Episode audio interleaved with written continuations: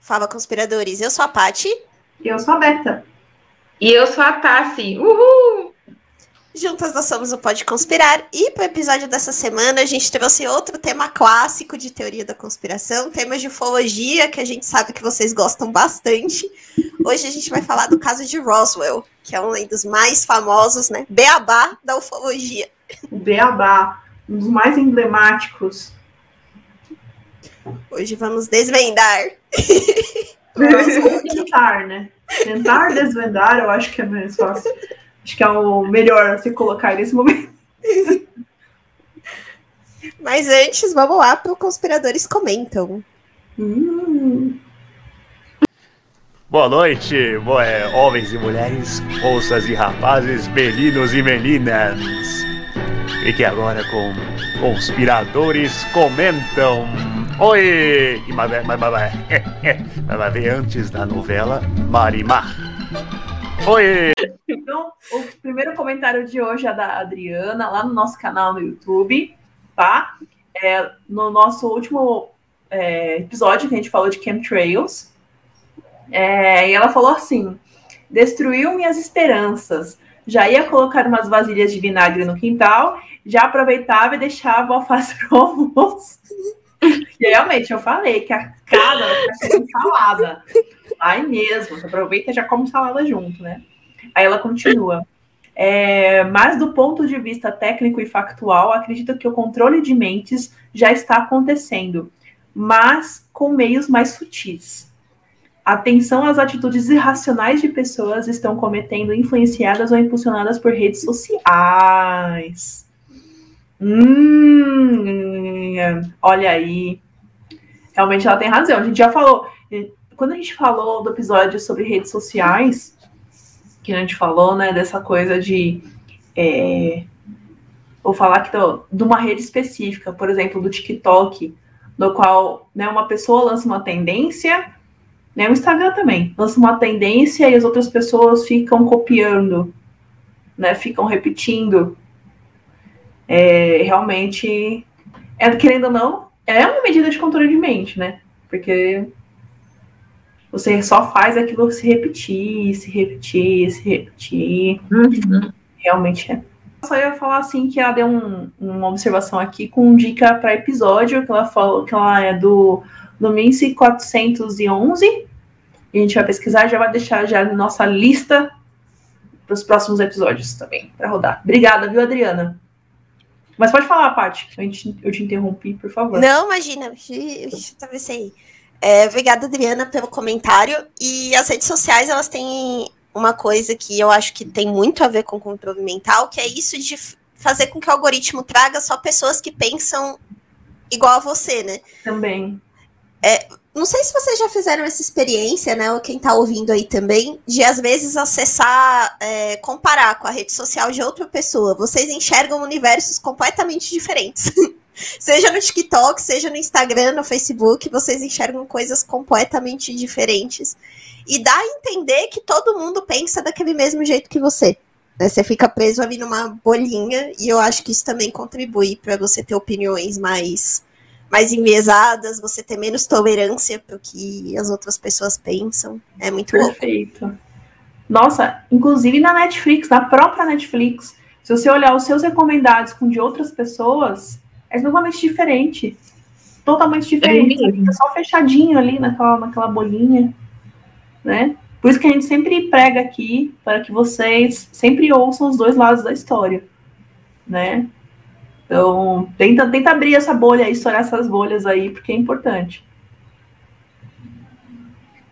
Verdade. Bem, agora a gente tem também o, o comentário do nosso amigo Mac, que disse assim: Hello, pretty ladies. Concordo plenamente com a Adriana. Assim que a Paty mencionou os baldes com vinagre, já estava indo correndo colocar uns lá fora quando a Beth estragou a brincadeira. Perdão, galera. Perdão. gente, pode ir lá colocar o vinagre. Não tem, entendeu? Não, mal vai fazer. Mas também não vai fazer nada. Não, é. Você só vai, eu já falei, você só vai criar um, um lugar propício para poder criar bactérias, mas vá lá, coloca lá o vinagre, tá tudo certo. Bem, ele também deixou aqui uma dica de episódio, né? Ó, também quero deixar uma dica de episódio sobre o tal maluco viajante do tempo do TikTok. Valeu e parabéns pelo episódio. Ô, Mac, valeu pelo comentário. Vocês lembram desse cara? Eu lembro, eu acho que a gente chegou a fazer um comentário em algum episódio que eu não me recordo qual, porque a gente Pois é, já tem. É, já tem um tempo. A gente já está no, no episódio 78, então foi em algum dos 78 episódios que a gente falou do viajante. Mas, enfim. É, boa sugestão, Maqui. Vamos, vamos ver também. Tá? Não sei. Gente, eu não sei se ele ainda Eu tá não tenho postando. Eu não sei porque eu não tenho TikTok, então. Vou procurar Uhum. o perfil dele, ver se ele ainda existe. Galera, se vocês sabem, já deixa aqui nos comentários o link. pra gente já, já ir direto na fonte, entendeu? Já deixa aqui. Se você sabe de quem a gente tá falando, desse viajante do TikTok, se ele ainda tá postando coisa, por favor, manda pra gente. Aliás, vale aqui, é, né, de aproveitar e fazer o jabá, né? Então, não se esqueça de que você consegue é, conversar com a gente, mandar sugestões, mandar, assim como o Mac e a Adriana fizeram, né? De comentar o que, que vocês querem. O que vocês querem ver aqui que a gente comente sobre, que a gente pesquisa sobre para vocês, né? A gente tem o Instagram, que é o arroba Pode Conspirar. Tem aqui o nosso canal no YouTube, que também é o Pode Conspirar.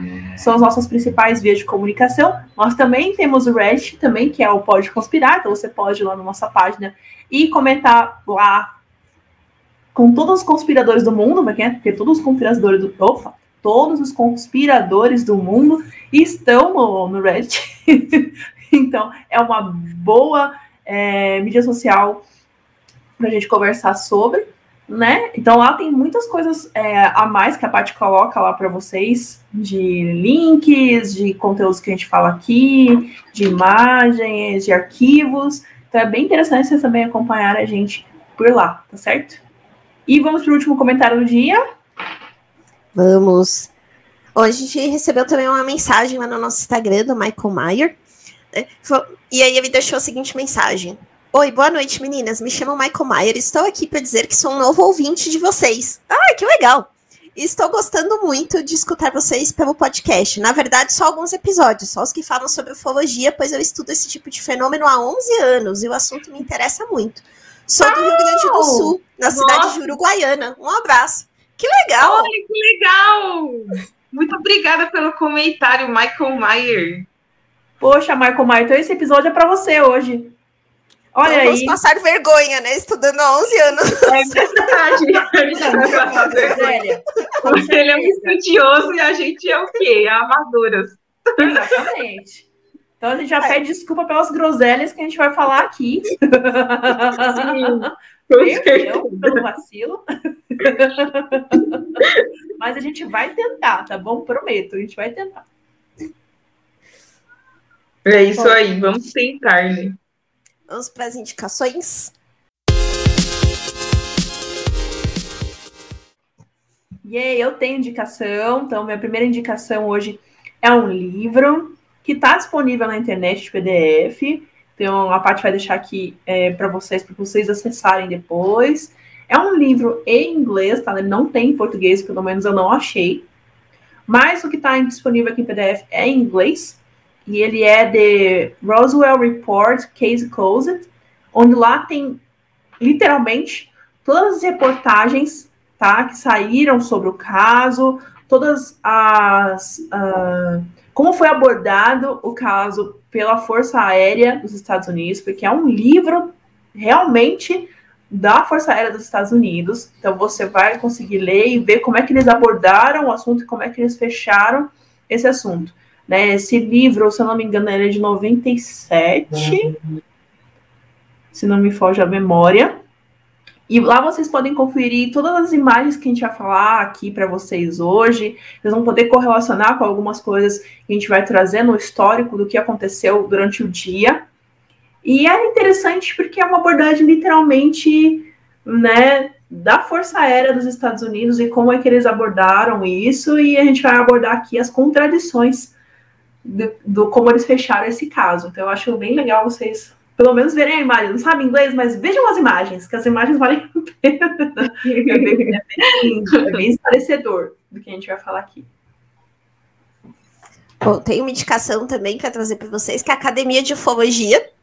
É, é, um site que é mantido pela revista UFO, né, que também é uma publicação para quem gosta de ufologia, eu acho que é uma referência. E a revista UFO é brasileira e é considerada uma das melhores publicações do gênero do mundo. Então, é, e eles mantêm esse site, que é de academia, que são vários cursos. Então, para quem se interessa, quem gosta de estudar o assunto, igual o nosso ouvinte, o Michael, ela tem muito material, tem vários cursos sobre N assuntos relacionados à ufologia. É, então, acho que para quem gosta, se interessa, é bem, bem legal. É isso aí. Bem, eu não tenho recomendações dessa vez, porque eu vi que tem documentários sobre a série, é, sobre esse caso, Roosevelt, mas como eu não assisti, eu não vou recomendar, gente. Então, porque às vezes pode ser um, um documentário, alguma coisa que só fala groselha e já basta o que a gente vai falar hoje.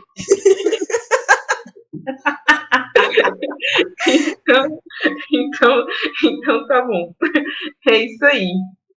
Bem, agora vamos mesmo para o caso Roosevelt. Roosevelt que o caso Roosevelt, ou incidente em Roosevelt, também pode ser encontrado dessa forma aí pela internet, né? É, se refere à, à recuperação de alguns fragmentos em 1942 que se dizem que é de alguns balões, né, meteorológicos, mas que na verdade pode não ser de balões, pode ser de restos de uma aeronave é, de alienígenas espacial, enfim. E esses fragmentos foram encontrados num rancho próximo à cidade de Roosevelt, por isso que tem esse nome, né? Caso Roosevelt, no estado do Novo México, nos Estados Unidos. É, na data ali de 8 de julho desse ano de 1947, é, foi dado o primeiro comunicado à imprensa é, feito pela base aérea do local, que afirmou, na época, ter recuperado um disco voador. Só que depois o exército soltou uma nova nota falando que se trataria de um é, balão meteorológico comum, né? Que era que fazia parte ali do projeto MOG, MOGU, ou seja, outro, outra coisa aí no meio. Aí, para quem não sabe quem é o projeto Mogo, né? O projeto Mogo é um projeto ultra secreto lá dos, do governo dos Estados Unidos, que foram, foi criado pelos doutores Maurice Wengin, da Universidade de Colômbia, e Woods Hole, da Universidade da instituição oceanógrafa, né? E eles utilizavam balões gigantes de grande altitude para poder detectar possíveis explosões nucleares soviéticas. Então, basicamente, era esse o, o projeto MOGO.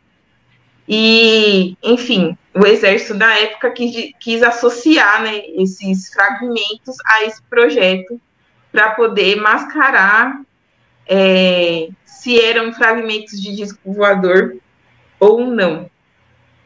Então, isso aí é um, é uma introdução para vocês. A gente vai abordar mais coisas aqui, falando como que, como, como que foi o episódio no dia, né? É, de como que foi encontrado esses fragmentos e tudo mais. E que esse caso, ele, assim, sempre, vamos dizer assim, ficava esquecido, voltava à tona. Ficava esquecido, voltava à tona durante aí é, mais de 30 anos aí, entendeu? Porque foi ali em 1947, mas nos anos 70 voltou à tona, e nós vamos abordar aí um pouco mais, vocês vão aprender um pouco mais sobre esse caso. É, falando um pouquinho do dia, né? Então, tem algumas controvérsias sobre que dia exatamente esses destroços foram encontrados, até porque, como a gente vai comentar aqui, e a, a Tassi também mencionou, demorou, né, um tempinho até isso ser comunicado, né, autoridades. Então, né, o que a gente tem aí como registro é que é, isso aconteceu na cidade de Corona, né, que é próxima de, de Roswell, né, mas não foi em, em Roswell é, necessariamente. É, que essa cidade teve uma tempestade. Olha aí de novo as tempestades participando de teorias da conspiração. Faz muito parte, né? Já é intrínseco já. Se tem teoria da conspiração envolvendo coisas de arma, armamentícias é, ou do gênero que envolve né, forças armadas, sempre tem uma tempestade. Já percebeu? Sempre. Já. Já. É incrível, cara. Como. Aí, a gente vai, já faz o link porque, com o episódio passado do Chemtrail. Se você está acompanhando, você sabe que a nossa linha de raciocínio está por aí. Entendeu? Sim. É isso. Então teve uma tempestade muito forte, e aí os moradores relataram que ouviram barulhos estranhos entre os trovões dessa tempestade, que não eram barulhos que eles costumavam ouvir. É, e aí, depois dessa tempestade, o William McBrazel ele foi olhar no rancho para ver se a tempestade tinha causado algum dano, né? Os animais, as cercas, enfim. E aí, de acordo com esse relato, que difere, alguns falam que era filho dele, outros dizem que era um, um filho de um vizinho que se chamava Timothy. Ele foi, junto com essa pessoa, olhar o que tinha acontecido, e aí ele encontra alguns objetos metálicos numa parte do rancho. O William fala que esses objetos eles eram de um material que lembrava papel alumínio, mas não era papel alumínio, porque era um material resistente a marteladas, que esse material supostamente era atingido e voltava para a posição original. É, que tinha algumas inscrições nesses destroços de uma língua que ele não conhecia, e que essas inscrições tinham algumas cores estranhas também, que iam de um esverdeado, ficavam meio azuis, chegavam até um roxo. O William também fala que os animais se recusaram a chegar perto desses destroços, então tinha algumas ovelhas ali, elas se recusavam a chegar próximo disso. E é, essa parte dos balões meteorológicos, né, que a Tassi mencionou, ele chega a falar que ele já tinha encontrado balões meteorológicos antes, porque essa era uma região que era realmente utilizada para esse tipo de teste, né? A região ali do, do Novo México, entre Corona, Roswell, é uma região que já era utilizada para esse tipo de teste meteorológico, de aviação, porque era uma região bastante isolada, né? É uma região bem rural e com várias cidadezinhas pequenas distantes umas das outras. Então já se usava mesmo ali para isso. E ele já tinha encontrado balões meteorológicos, já conhecia então. E ele diz que não era nada disso, que os materiais não se pareciam com nada que ele já tivesse visto antes. Posso falar aqui? Primeiro uma piada. Né, só tem graça para mim, com certeza. É... Será que o travesseiro da NASA tem a ver com o material que eles encontraram nos destroços? Porque o, o travesseiro da NASA não é assim que você aperta e ele volta pro lugar? É, verdade. Tecnologia roubada dos ETs. Você vê, Denúncia. olha aí, ó. A merchandising já vê daí. Vê daí. Então tá. A Roberta foi longe. Fui longe, gente. Sempre consigo ir longe. Maravilhoso. É... o segundo é que geralmente balões meteorológicos eles são feitos no mesmo material que são feitos para quedas, né? Então não faz sentido ser um material rígido, porque geralmente eu acho que muito, é, muito antes disso, eu não sei quando o nylon foi descoberto, foi criado, mas uh, eu sei que os, os paraquedas anteriores eram feitos de seda. E depois passou-se a ser nylon.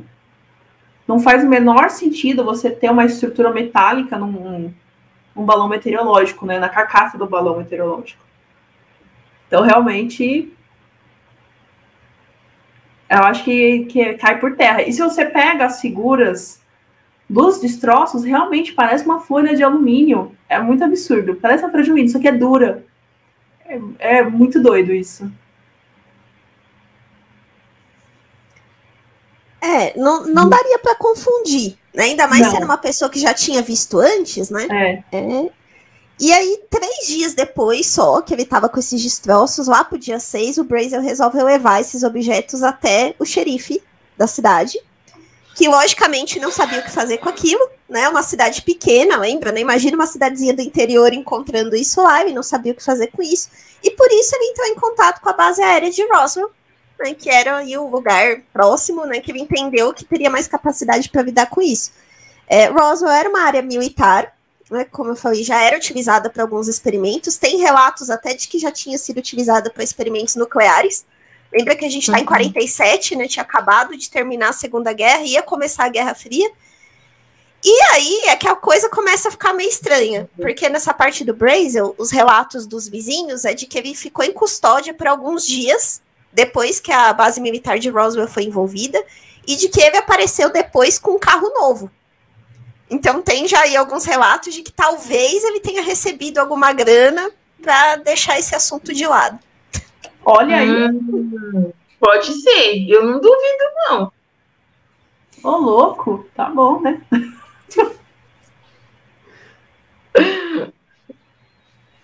É, fora que também esse cara aí do Rush, ele é meio contraditório, né? Mais pra frente aí, enfim, conforme a gente for contando, ele também é um pouco contraditório, esse cara.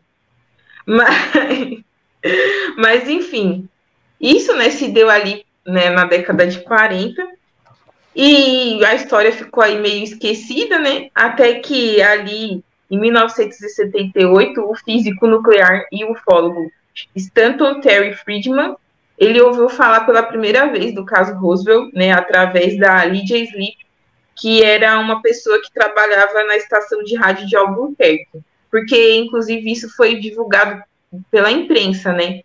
Essa questão aí do, do caso Roswell foi divulgado em jornal, mas acho que também em rádio na época, tudo mais. Foi, foi. Até antes de você falar de 70, Tassi, uhum. é, logo após, então, esse contato do, do Brazel com o, com a, é, o xerife local, e eles uhum. fizeram, fizeram contato com o Roswell, foi o Major Jess Marcel, que vai ser importante depois aí em 70, ele vai aparecer de novo, ele foi até o local, e aí no dia seguinte, isso é a coisa mais estranha, que ninguém entendeu por que, que eles fizeram isso, o Walter Haut, que era o Relações Públicas da base, fez esse comunicado aqui para a imprensa, vou mostrar para vocês. Os diversos boatos relativos ao disco voador tornaram-se ontem uma realidade, quando o setor de informação do grupo de bombardeio da 8 da 8 Força Aérea, Aeroporto Militar de Roswell, teve a sorte de tomar posse de um disco, graças à cooperação de um fazendeiro local e do gabinete do xerife do condado de Chaves. O objeto voador pousou em uma fazenda das proximidades de Roswell no decorrer da semana passada. Como não tinha telefone, o fazendeiro guardou o disco até poder entrar em contato com o gabinete do xerife, que por sua vez notificou o Major de S.A. Marcel, do setor de informação do grupo de bombardeio. Providenciou-se imediatamente para que o disco fosse recolhido na residência do fazendeiro. Examinado na base aérea militar de Roswell, foi mais tarde confiado pelo Major Marcel às autoridades competentes. Então, esse foi o pronunciamento do exército. Eles admitiram realmente de que era um disco voador. Ninguém entendeu por que eles fizeram isso. Foi um estagiário. Nossa. com certeza foi um estagiário. Foi um estagiário, tenho com certeza. Verdade. É engraçado nessa história, né? De, fala que é um disco, depois chega, desmente fala que não. No dia seguinte, eles desmentiram isso. No dia seguinte dessa nota que saiu, que tem jornal da época falando dessa nota, aí o exército desmentiu essa versão e aí deu a versão do, do, do balão meteorológico. Né? E aí depois vem né, esse ponto aí da década de 70 que. Isso, é verdade. Uhum. É verdade. É que eu pulei, eu fui muito acelerada no começo. Mas enfim, ai, gente, eu não tô muito bem, não. Eu tô. eu, eu contei mais cedo. Eu, é, eu não dormi, eu fiquei mais de 24 horas sem dormir, né? Porque eu fui fazer uma excursão da minha igreja e estou assim, ainda com sono, então me perdoem por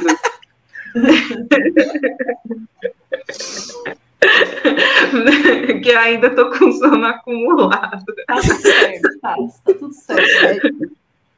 Mas beleza, eu estava contando lá, é, depois que teve a história né, do objeto que voltou lá em 1978, né? Que o físico e o ufólogo Shelton Friedman, ele acabou sabendo disso através da Lidia Sleep, que trabalhou na estação de rádio em Albuquerque na época que aconteceu o caso.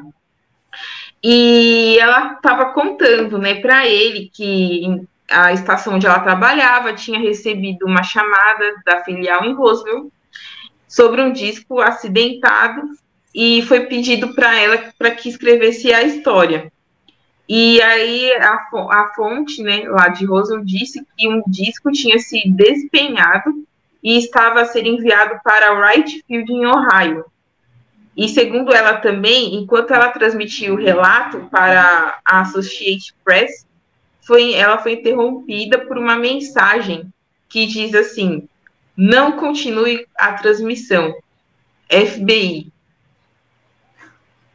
Curto e grosso, né? Nossa! Papo reto. Aí eu fiquei, quando eu vi isso na pesquisa, eu fiquei imaginando assim, como que os caras conseguiram fazer isso no rádio, né? Porque, tipo assim, hoje, com a tecnologia que nós temos, a gente está aqui gravando, pode aparecer um e falar, pare de falar. Hum, tudo bem, faz sentido, né? Mas para época eu também não sei. Enfim, deve ser. Não sei explicar, não sei explicar. Deve ser por conta de ondas de, das ondas de rádio mesmo. Talvez eles conseguiam interferir e tal, né? Mas. Enfim. Aí é, o Friedman também, por acaso, ouviu falar do Jesse Marcel, que a gente estava falando, né? É, que já tinha, e ele na época tinha ouvido falar dele e falar também dos rumores, né, de que ele já tinha tocado no disco voador, né, e ele foi lá e procurou. Aí, é, o Marcel acabou dando, né, uma certa entrevista para o Friedman, só que tudo que o Marcel falou acabou é, contradi contradizendo isso, contradizendo tudo que ele havia falado em 1947. Então, é, a primeira entrevista né, do, do Marcel foi em novembro de 1979, que foi apresentada num documentário chamado UFOs Are Real, e foi escrito, né, também o documentário com a colaboração do Friedman.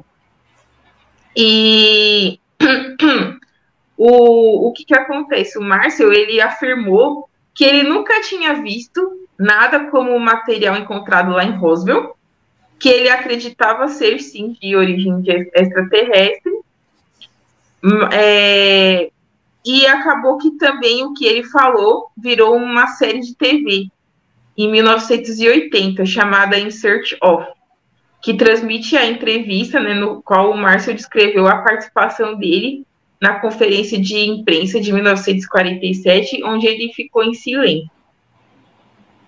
Nossa. É. Complicado. Eu não, não, sei, uma hora o cara diz uma coisa, outra hora o cara diz outra. Mas assim, pelo que eu entendi, assim, tipo, da, aqui na pesquisa, não é que.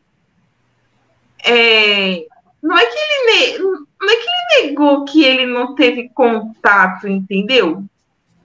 Eu acho que ele só, tipo, quis distorcer um pouco a história. Não, vai ver que ele foi obrigado a distorcer a história, né? Não é que ele pôde, né? O que eu entendo é que ele foi obrigado a distorcer a história. É. Complicado. Um dos pontos aí de Roswell que também é, causa uma certa confusão é a história dos cadáveres, né? Porque vejo que até uhum. agora a gente não tá falando nada de cadáver, a gente tá é, falando só é. de destroços, tal, ninguém tá falando Sim. nada de cadáver encontrado no local. Só que isso tudo muda em 1980, com a publicação de um livro que se chama The Roswell Incident, que foi escrito pelo William Moore e o Berwitz, o Charles Berwitz. Não sei se vocês lembram, mas a gente já falou do Berwitz aqui antes. Que é o uhum. mesmo Berwitz das escolas de idiomas, se vocês estão se perguntando, é o mesmo cara. e que ele dedicou a vida dele a escrever sobre esses assuntos, inclusive é, Triângulo das Bermudas tem um livro bem famoso do Berlitz que a gente chega a mencionar no episódio. E aí, nesse livro deles, é que surge essa história dos benditos dos cadáveres dos ETs, que até então ninguém tinha falado nisso.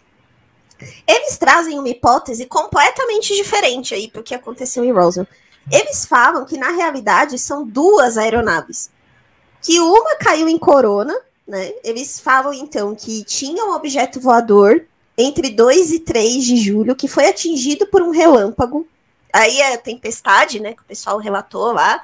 É, que esse objeto teria sido atingido, então, e que é, existiram duas aeronaves. Uma que caiu lá em Corona, perto de Roswell, e uma outra que caíram num lugar que era conhecido como Planície de San Agustín, onde existiam os corpos. Então, nessa planície, além dos destroços, teriam corpos que foram vistos por várias testemunhas, inclusive um grupo de estudantes de arqueologia, que eu achei estranho ter um grupo de estudantes de arqueologia numa cidade do interior dos Estados Unidos convenientemente quando caiu uma nave no local. Mas ok. Fica aí, fica aí, né? A ideia, né? E aí, de acordo com esse relato deles, existiu sim esse segundo local de impacto, que esse segundo local também foi visitado por militares, de acordo com testemunhas, que esse local foi isolado e que essas, é, esses cadáveres, né, que eram descritos como seres de pouco mais de um metro de altura, cinzentos, com a cabeça grande no formato de pera, braços e pernas bem magros e que estavam vestindo umas roupas meio metálicas, bem ajustadas, com olhos grandes, negros e sem pupilas. É, eles descrevem também que o nariz era uma protuberância só, não tinha esse formato né, de nariz que a gente tem, uma boca, a boca era só uma fenda, né? E as mãos com quatro dedos. Eles falam que esses cadáveres, que aí diverge completamente a quantidade, tem lugares que você encontra falando de três, mas tem relatos que seriam até oito.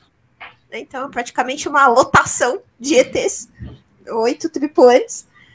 É, falam que esses corpos eles foram levados para bases militares ali próximas, né? Alguns dizem que a própria base de Roswell, outros falam de outras bases militares mas que então, além dos destroços, teriam aí essas criaturas. É, gente. Não, a, a, a parte está aqui mencionando de dois, duas naves, né? Que foram encontradas em locais próximos, mas diferentes. Mas eu vi que acho que existe uma terceira nave, gente. Ô, louco. Mas acho que essa eu conto para o final, porque supostamente caiu aqui no Brasil, entendeu? No estado do Rio Grande do Sul. Eita. Então vamos deixar essa história é muito boa no final, que essa história é engraçada.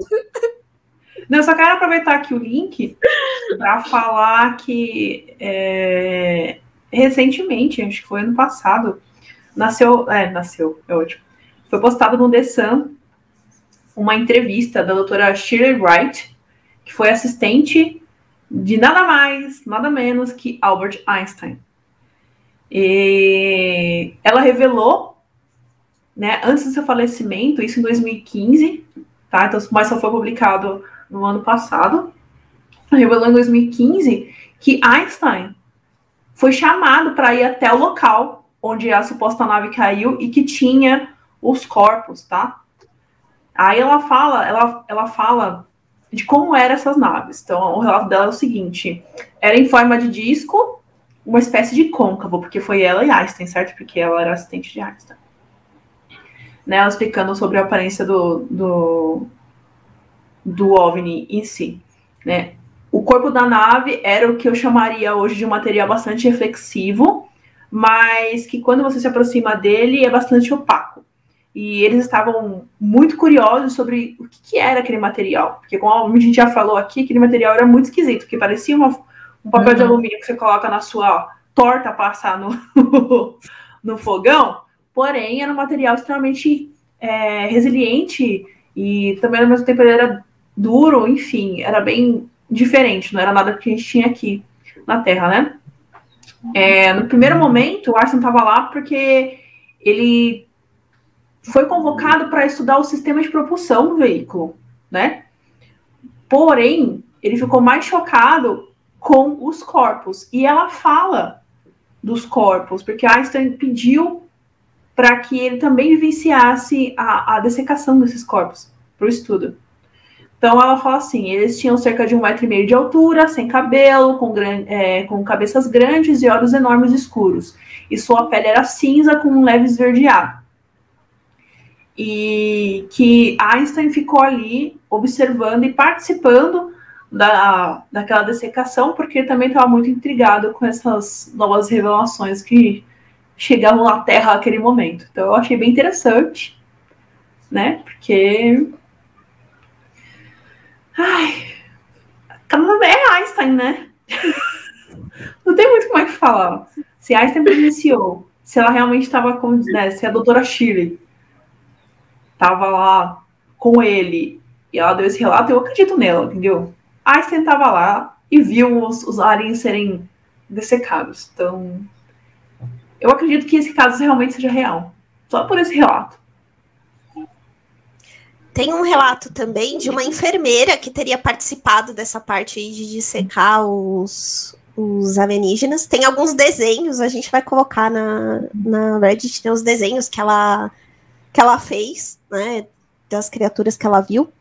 E aí, no, nesse relato dela, é um pouco Aí já vem uma informação nova, porque de acordo com o relato dela, uma das criaturas ainda estava viva na hora que ela, na hora que chegaram lá, por isso que pediram para enfermeira, para enfermeira olhar, né, ver se conseguia fazer alguma uhum. coisa.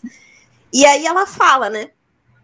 É, descreve também, né, essas figuras.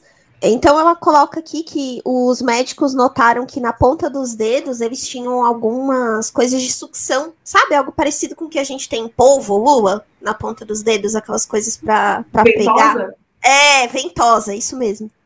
Que eles tinham ventosas na ponta dos dedos, que a cabeça era bem desproporcional em relação ao corpo, que eles tinham olhos bem fundos, que a cabeça ela não tinha bem um esqueleto como a gente tem, era flexível, então dava a impressão que não tinha ossos, né, dentro da cabeça.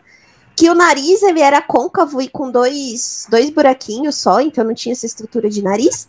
Que a boca, que a boca era uma fenda muito fina e que os médicos disseram de que os médicos disseram que no lugar de dentes eles tinham uma espécie de cartilagem bem dura, né, que não eram ossos como são os nossos que as orelhas eram só buraquinhos também, não tinham essa estrutura de orelhas, que não tinham cabelo, é, que a pele era acinzentada, e alguns tinham a pele já preta, né? E aí ela fala aqui que na análise dela, isso poderia ter ocorrido pela exposição ao sol.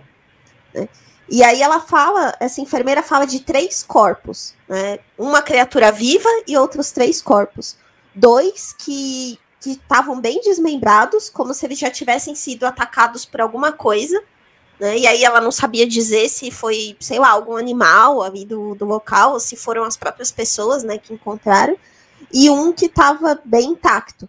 E aí, de acordo com os relatos das testemunhas, essa enfermeira que deu o relato foi transferida depois para Inglaterra e que mais tarde ela morreu em um acidente de avião com outras enfermeiras que supostamente também teriam participado aí da, dessa autópsia dos ETs. Ah, nossa, super tranquila, né?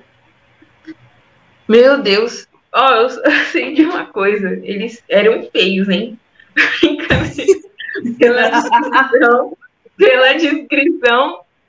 Nossa, é, não sei por que, que todo mundo descreve alienígena de uma maneira tão horrorosa, tenebrosa. Será que isso também não é uma imaginação das pessoas? Da cabeça não, dele. Eu vou colocar aqui outro ponto de vista. Hum. Será que o correto não é afirmar que a gente está tão acostumado com uma tal normalização que quando sai disso você acha feio? Porque, porque pensa, pensa só. Não é que eles eram tenebrosos, horrorosos, nada mais. Eles só eram diferentes né? Porque Às vezes a gente contas... pode ser repugnante para outras criaturas, né? Exatamente, isso que eu falar. é verdade. Você pode ver, o gato mesmo achou que estava aqui até agora. Se eu passo a mão nela, daqui a pouco ela tá lambendo, entendeu? Ela tá tirando ali a, a, que ela acha repugnante. Então, talvez não, seja a nossa percepção do que é repugnante do que não é. Né? É diferente, é, são condições de vidas formadas em condições diferentes da Terra. A gente é assim porque a gente né, teve condições e darwinismo explica que estamos aqui por causa disso. Ou outra coisa que você acredite aí, não sei, mas eu acredito no darwinismo. O darwinismo fala que a gente chegou até aqui em tal momento. Mas pode ser que numa outra situação, por exemplo, eles não têm exposição ao sol, por isso que chegam, chegam é, raios diferentes lá, por isso que o tom é diferente da, da pele, né? Tem tudo isso, tem toda uma explicação evolutiva para tal. Mas sei lá. Eu só, só queria levantar aqui essa questão do, da percepção mesmo. É, não sei. Eu só sei que é, tem um ditado que diz que. não tem um ditado que fala que o. Ai, agora eu esqueci. O que é bonito lhe parece, uma coisa assim. Eu não lembro, mano. Tem um ditado popular. Ah, é tipo, quem ama o feio, bonito me parece, algo isso, coisa assim. Isso é? mesmo. quem ama o feio, bonito me parece. É. E também tem um outro ditado que eu acho que não vou falar aqui, não. Que diz que tem pessoas que gostam do olho e outras gostam, enfim. Eu não vou falar mais. que é da sujeirinha do olho, entendeu? Tem... Eu não sei. Eu só sei de uma coisa, que eu não quero encontrar com ETs na minha vida. Por essa descrição, é que eu não quero mesmo. É, tudo Vocês que é viram? desconhecido é dá medo. Pensa assim, tudo que é desconhecido dá medo. É, vocês viram a confissão do, do Holt? Confissão do Holt? Sim, é, eu vi. Não vi, não. Ele, ele foi o cara, né, de relações públicas aí que deu esse primeiro pronunciamento lá no dia 8 de julho, né? Logo depois que o exército admitiu que, que eram, né, discos voadores. E esse cara, ele fez uma confissão, um cartório, e ele pediu que só fosse aberta depois que ele morresse. E essa confissão foi aberta em 2007 e esse documento foi divulgado. É, tem na íntegra para quem quiser ver, né? É, mas eu queria só destacar algumas partes do que ele falou aqui, mas a gente vai deixar o link com ela na íntegra para quem quiser é, ler o documento todo. Mas ele fala aqui que logo depois, né, que os que esses objetos foram encontrados, ele dá a descrição, né? Então ele fala aqui que é, amostras desse objeto foram passados por uma mesa que estava ele com outros militares. E aí ele fala que era algo diferente de qualquer coisa que eu já tivesse visto na minha vida. Né? As peças lembravam um papel alumínio, né? era muito fino, mas ao mesmo tempo muito forte. E tinham marcas que eram também marcas muito diferentes ao longo do material. E ele fala aqui que ninguém que estava na mesa, que tinha militares, tinha especialistas, conseguiu identificar o que eram aqueles destroços. E aí ele fala que nessa mesma, nessa mesma reunião foi discutido se eles deveriam ou não ir a público com essas descobertas, e que antes de sair da base, ele foi levado por um outro militar até um hangar localizado na base, e que lá ele observou que existiam muitos soldados guardando né, o prédio, e que uma vez que ele entrou, foi permitido a ele ficar uma distância segura, mas que ele conseguiu ver os objetos que foram recuperados. Daí ele fala que eram objetos bastante grandes, né? E tinham um, um, uma forma um pouco oval. Né? Ele fala que a iluminação do local não estava muito boa, mas que pelo que ele conseguiu ver, a superfície parecia metálica e que não tinha janelas, não tinha asas, né? Algo muito diferente das aeronaves que a gente conhece. E aí, uma parte que eu acho legal de destacar também é que ele fala de corpos aqui. Que dessa distância ele conseguiu ver, além dos destroços, ele conseguiu ver corpos que estavam é, abaixo de uma cortina, sabe aquelas cortinas cirúrgicas, né? Que você consegue ver só uma parte do que está acontecendo. E aí ele fala que ele não conseguiu ver muito, que ele conseguiu ver só as cabeças, né? Que o restante estava coberto, ele não viu mas ele fala que as cabeças pareciam um pouco maiores do que o normal, né? E que eles eram pequenos, que pelo tamanho ele estima que seja algo parecido à estatura de uma criança de uns 10 anos de idade, assim, mais ou menos em termos humanos pra gente. E, e aí ele fala que também foi informado naquela ocasião de que eles fizeram um, uma espécie de necrotério temporário para ficar com essas criaturas e analisar, né? E que na visão dele ele está convencido de que o que ele viu eram criaturas e uma aeronave de, do espaço de outro planeta que não era algo humano.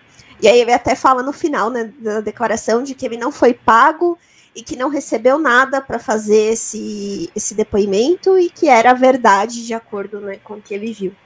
Interessante ele ter autorizado a abrir só depois que ele morreu, né? Faz sentido. É, então. Eu faria a mesma coisa. Eu também. certeza. Tem nem dúvida. Não, vale ressaltar aqui que for as Forças Armadas tentaram vender esses corpos como se fossem dummies, né? Sabe aqueles, aqueles modelos de ah, vocês já devem ter visto é, alguns vídeos de carros, de impacto de carros, quando se estuda impacto de carros, que tem um boneco sentado, e você vê o movimento ele indo para frente com o cinto de segurança e sem o cinto de segurança, que você vê a projeção e tudo mais. Então, esses bonecos é o que eles alegam que seriam esses corpos que as pessoas é, teriam visto e teriam achado muito curioso, porque eles, as pessoas daquela época não tinham contato né, com, com bonecos desse tipo. Só que, gente, cá convenhamos, você acha que uma pessoa ia confundir um boneco, né? Que teoricamente deveria ter uma estrutura parecida com um humano, com uma criatura de 1,20m? É. Acho que não. Então, não faz nem sentido. Ah, mas, ah, não, porque era, era. Como é que eles falam no livro? era um ensaio militar, né, para ver qual, qual seria o impacto de corpos no chão com um determinado tipo de paraquedas, junto com o balão meteorológico. Faz, faz nenhum sentido, né? Você não, não tem uma construção de retórica que faça sentido. Então, eh, eu realmente acredito que esse, que esse, que esse caso, todas as evidências levam a, a, a crer que de fato seja verdade. E por mais que a gente tenha aquela alegação de que, ah, será que esse silêncio realmente foi comprado por tantas pessoas assim, né? Assim como a gente já falou já de Área 51, da NASA não ter pousado na Lua, né? Tudo mais. Eu acho esse caso muito mais factível de que esse silêncio tenha sido comprado, porque é uma quantidade muito reduzida de pessoas. Né? E querendo ou não, você não tem como comparar um lançamento de um foguete que envolve milhares de pessoas, uma equipe gigantesca, multidisciplinar, com uma pequena é, base militar ali, restrita para fazer só aquele tipo de caso, enfim. Uhum. É a minha opinião, tá? Especialista que não entende nada de nenhum. Coisa nenhuma.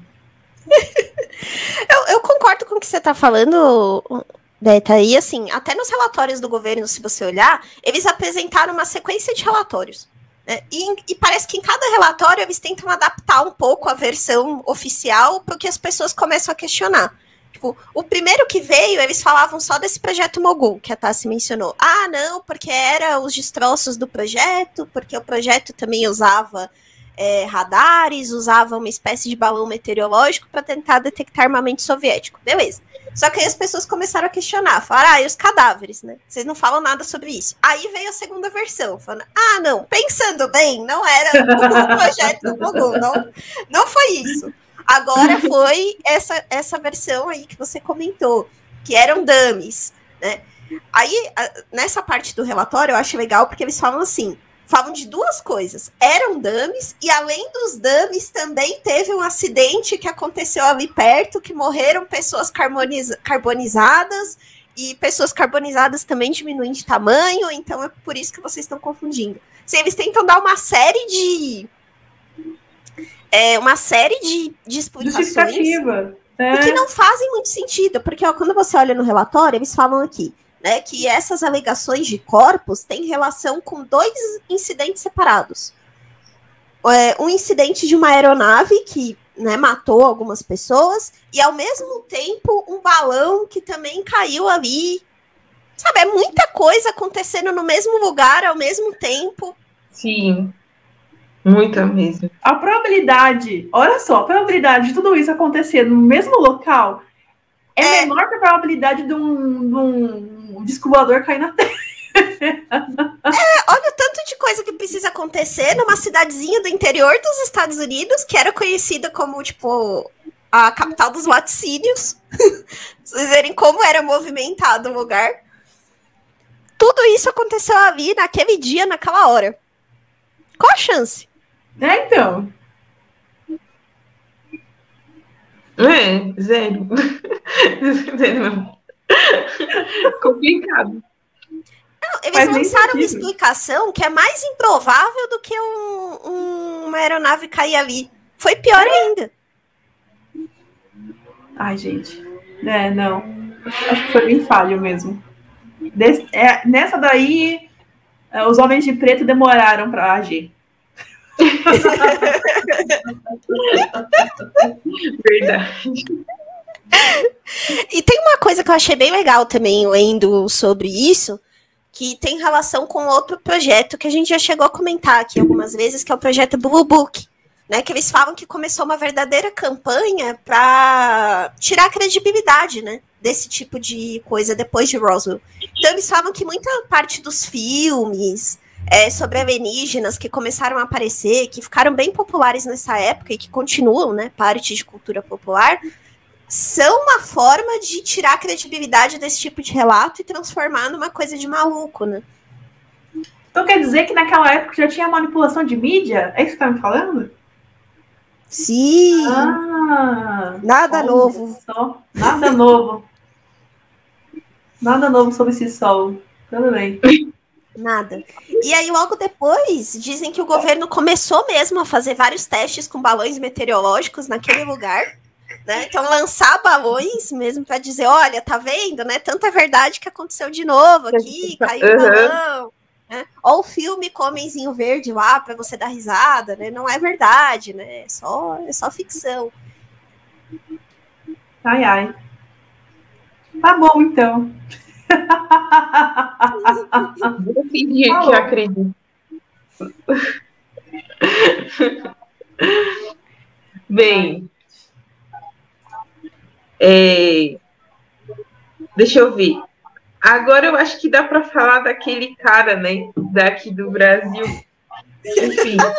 Por favor. O que, que acontece? Tava falando, a gente a, a gente estava falando do, do lugar, dos lugares que supostamente essas naves caíram, né? Enfim.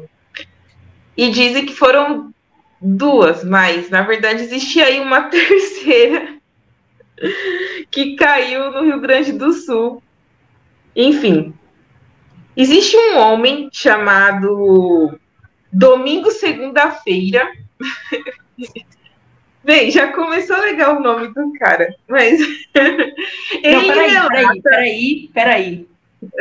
Tá falando com o nome do cara domingo segunda-feira? É, é isso mesmo. Tá, então foi, foi um, né? É um nome fake, né? É um fake. Vai dizer que não é fake. Não, não acho é o nome do não. É o nome, nome dele é domingo segunda-feira. É. Não, não é um pseudônimo, é o nome dele. É o nome dele. Não, gente, os, os pais não seriam tão não. Ah, não. Não. Deve okay. ser o sobrenome dele, segunda-feira. É, então. Eu tô mais chocada com isso do que do, do, do homem ter caído aqui, entendeu? Tudo bem. Vai, bora pra frente. Bem, enfim, o domingo, segunda-feira, ele lançou um livro ali no final de 2014, né? que ele conta a experiência de ter convivido com um sobrevivente do caso Roosevelt. Ou seja, é, o que, que ele relata aí nesse livro? Né? Ele conta lá que, na, a, a, é, que, que, quando houve lá um, um ataque, porque, tipo assim, todas as naves estavam indo lá para os Estados Unidos, que é a história que a gente conhece. Só que eles parecem que sofreram um ataque de uma, vamos dizer assim, de outros alienígenas inimigos. E aí as naves se separaram e uma acabou vindo parar aqui no Brasil, no Rio Grande do Sul. Né? Caramba, errou feio, hein? Caminho. BBPS tava muito doido. Nossa senhora. Pois é. E aí, esse ET sobrevivente, ele chegando lá no Rio Grande do Sul, ele foi adotado por uma família, entendeu? É, por conta que esse ET, ele tinha as características, assim, físicas muito parecidas com as nossas, então não dava para tipo, desconfiar de que ele seria um alienígena, entendeu? Então ele acabou sendo encontrado por essa família que adotou ele, e aí, em 1991, é, na cidade de Colombo, na região metropolitana de Curitiba, o Domingo Segunda-feira conhece esse ET, que tem o um nome de, né, identificado aí como Dom Boava, entendeu? E ali eles acabaram criando uma amizade, foram vizinhos até os anos 2000, que foi quando foi o ano que o ET morreu. E lá, nessa, com essa amizade entre ele e o ET, o ET ensinou para ele muitas coisas, como espiritualismo, magia e coisas assim comuns, né? E, enfim, o ET também, né, além dessa amizade que eles tinham, né, que eles tinham, o ET também era conhecido ali por fazer alguns tratamentos, né? Então ele fazia curas, e outros fenômenos que não é comum. As pessoas achavam que ele poder, que ele era um curandeiro, mas na verdade ele não era curandeiro, ele era um ET e foi muito amigo aí, né, do Domingos. Aí no ano de 2014, no finalzinho do ano, Domingos lançou um livro e falando aí sobre essa amizade que eles tinham, né, a história do ET, e dizendo que esse livro, né, ele mesmo descreve que é uma bomba para a humanidade. Então, peraí. Então era um ET que parecia com humano. Então já é bem diferente daquele ETs que estavam lá na... nos Estados Sim, Unidos. Mas, mas eram. Todos eles foram vítimas desse ataque. Que é do. que é o caso Roosevelt. Entendeu? Não, gente, isso daí é, é foi um. O, foi, o, foi a introdução da era de Corguinho, né? Esse ET, nada mais, nada menos, era o ET Bilu. Ai. Na verdade, eu ouço Pode. dizer que o ET Bilu era descendente desse cara. Oh, lembrou a história do Alf, né? O Alf é adotado por uma família, ficava vivendo com a família e tal. Sim. Para os ah, mais novinhos, existe uma série Alf, o E Teimoso, fez sucesso nos anos 80.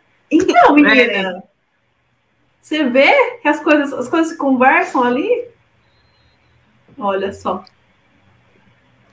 Veja você. É, pode ser que o Dom Boava era o pai do ET Bilu, né?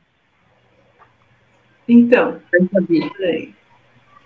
Não, de qualquer forma, é essa que é a história, né? Ele era muito parecido com mas é estranho, né? Porque, porque assim, se foi na mesma época, foi no mesmo incidente, isso então é, pode contradizer o que os americanos falaram, né? Das descrições, uhum. entendeu? Porque, segundo eles, era aquela descrição lá estranha. e de repente tem esse que, tipo, parece uma pessoa normal, assim, comum. É estranho. É estranho. Você vê é que estranho. no Brasil ninguém tá nem aí pra nada, né? Nos Estados Unidos, ah, vamos estudar o ET e tal. Brasil, não, vem cá, a gente adota você e tá tudo certo. Foi aí que começou é, o lema Brasil, país de todos. Receptiva a imigrantes terráqueos e intergalácticos também. Exatamente. Mas é isso aí. Agora eu fiquei pensando, nossa, meu, às vezes tem até alguns ETs entre nós e a gente não sabe. Fiquei pensando nisso. É, quem acredita né, na teoria dos reptilianos é isso aí, né? São ETs vivendo entre nós e a gente não sabe. Exatamente. Acho que é isso, é, né? Acho que fechamos a história. Sim. Já, fechamos. Fechamos a história. Bom, gente, espero que vocês tenham gostado aí. Roswell é um caso né, emblemático de ufologia. Tem muito, muito, muito material. A gente vai deixar os links lá para vocês. Esse que a Beta mencionou é muito bom, ele é bem completo. Então dá para vocês terem. Infelizmente não tem muito material em português sobre o é. Roswell. A maioria das coisas está em inglês, mas enfim, com o Google Tradutor aí dá para dá para se divertir bastante. A gente vai deixar lá o material todo no Reddit para vocês. É, para mim, Roswell e Operação Prato provam que ETs estão aqui entre nós. Por mais que não seja da metodologia científica que a gente conhece até hoje, comprovado, mas para mim, eu, Roberto, falando, eu acredito que eles estejam entre nós. Até o próximo episódio e tchau. Bem, gente, não quero ficar pensando que tem ETs entre a gente. Essas histórias de ETs, essas coisas me dão muito medo, meu. Mas enfim, não sei se é coisa assim, tipo, da infância, que ouvi aquelas músicas de plantão, de. Aí dá até um certo medo, entendeu? Enfim, talvez eu fiquei traumatizada com chupacabra e até hoje eu tenho medo de ter Mas é isso, gente. Espero que vocês tenham gostado desse episódio e até o próximo. Beijos. Tchau, tchau. Tchau, tchau. Ah, sou eu, né? é você, é você. Pausa dramática. Foi mal. Pausa dramática, mas não foi eu. Eu tava fazendo as contas, né? Mas peraí. Vamos lá.